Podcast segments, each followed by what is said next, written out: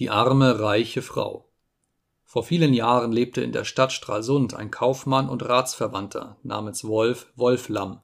Derselbe war so reich, dass man seinesgleichen an der See nicht gefunden hat. Aber er war auch hochmütig und verschwenderisch. Also, dass er eine Schaubank von Silber hielt und an seinem Brautage von seinem Hause bis zur Kirche das feinste englische Tuch auf die Straße legen ließ und darauf zur Kirche ging.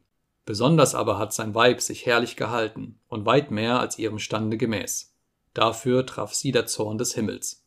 Denn nachdem ihr Mann Wolf Wolflamm in seinem Reichtum gar zu übermütig und trotzig geworden und deshalben in einem Streit von einem vom Zaun auf dem Kirchhofe zu Bergen in Rügen erschlagen war, wurde sie so zehrsam und liederlich und ergab sich aller der Verschwendung und Völlerei, dass sie alles durchbrachte, bis auf eine silberne Schale. Diese hat sie nicht verkaufen wollen, damit sie doch etwas von ihrem vorigen Glanze und Vermögen behielte.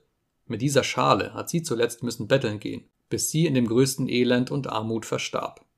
Bei dem Betteln hat sie die Worte im Gebrauch gehabt, man solle der armen reichen Frau doch um Gottes willen ein Stück Brot geben. Darum hat sie solchen Namen erhalten.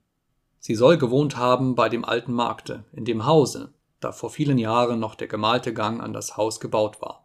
Man sagt auch von ihr, dass sie nur das feinste und weichste Rigage Flachs auf dem heimlichen Gemache gebraucht habe.